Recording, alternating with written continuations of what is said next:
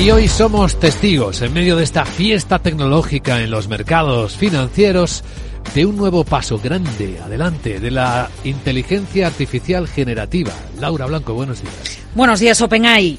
Ya crea vídeos si le das la descripción de texto con Sora. Vídeos de un minuto muy realistas pueden evocar un plano secuencia de una película, superan la calidad de imagen de un videojuego. Esto nos ayuda a entender, por cierto, por qué se necesitan microprocesadores superpotentes como los de Nvidia. Lo permite la inteligencia artificial. La madre es OpenAI, sí, la madre de ChatGPT. Y la criatura se llama Sora porque Sara ya trabaja en Capital Radio. Luis Vicente, bienvenido al futuro.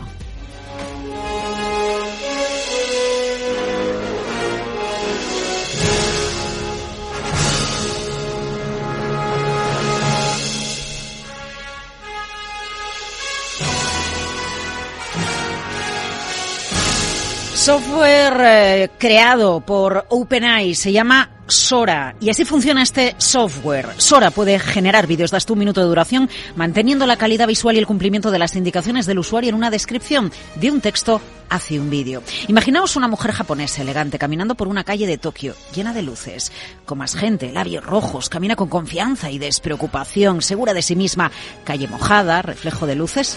Resultado, bueno, pues está en la web de OpenAI y yo no sabría distinguir, Luis Vicente, que lo ha generado la inteligencia artificial. Además, dentro de vídeo, OpenAI genera diferentes tomas con complejidad de personajes. Vamos, todo un videoclip. La muestra que hace OpenAI, bueno, con una mujer japonesa, pero también con una película del oeste, con mamuts, con un 4x4, con un perro en la ventana de una casa, con un museo, con dibujos animados. Y ojo, porque Sora solo está en su principio, solo está en proceso, impacta. Pero OpenAI advierte que Sora todavía puede confundir detalles espaciales de un mensaje, tener dificultades para seguir una trayectoria de cámara específica.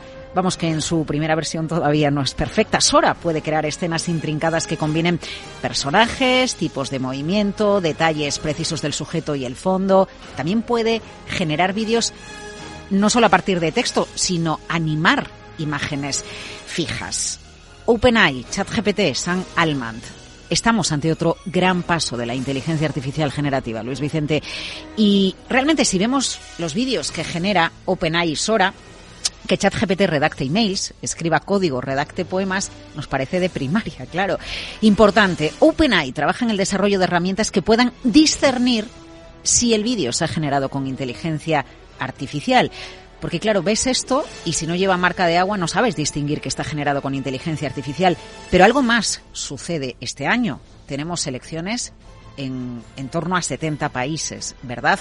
Y los datos de Clarity, una empresa de aprendizaje automático, nos dice que los deepfakes generados por inteligencia artificial solo en el último año han aumentado un 900%.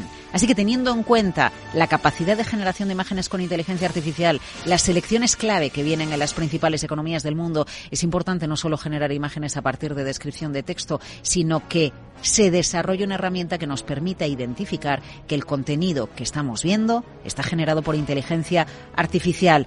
Sora es sencillo, funciona de manera similar a la inteligencia artificial de generar imágenes de OpenAI. DALI, un usuario describe la escena, Sora le devuelve un videoclip.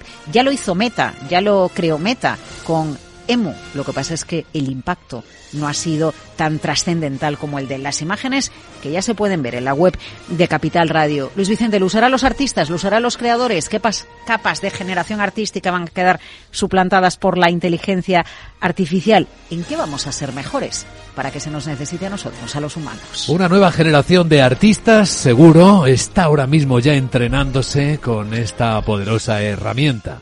Pero habrá artistas del arte y habrá artistas del engaño y de la estafa, los fabricantes de deepfakes, que también estarán en lo mismo ahora que hay tanta campaña electoral por delante.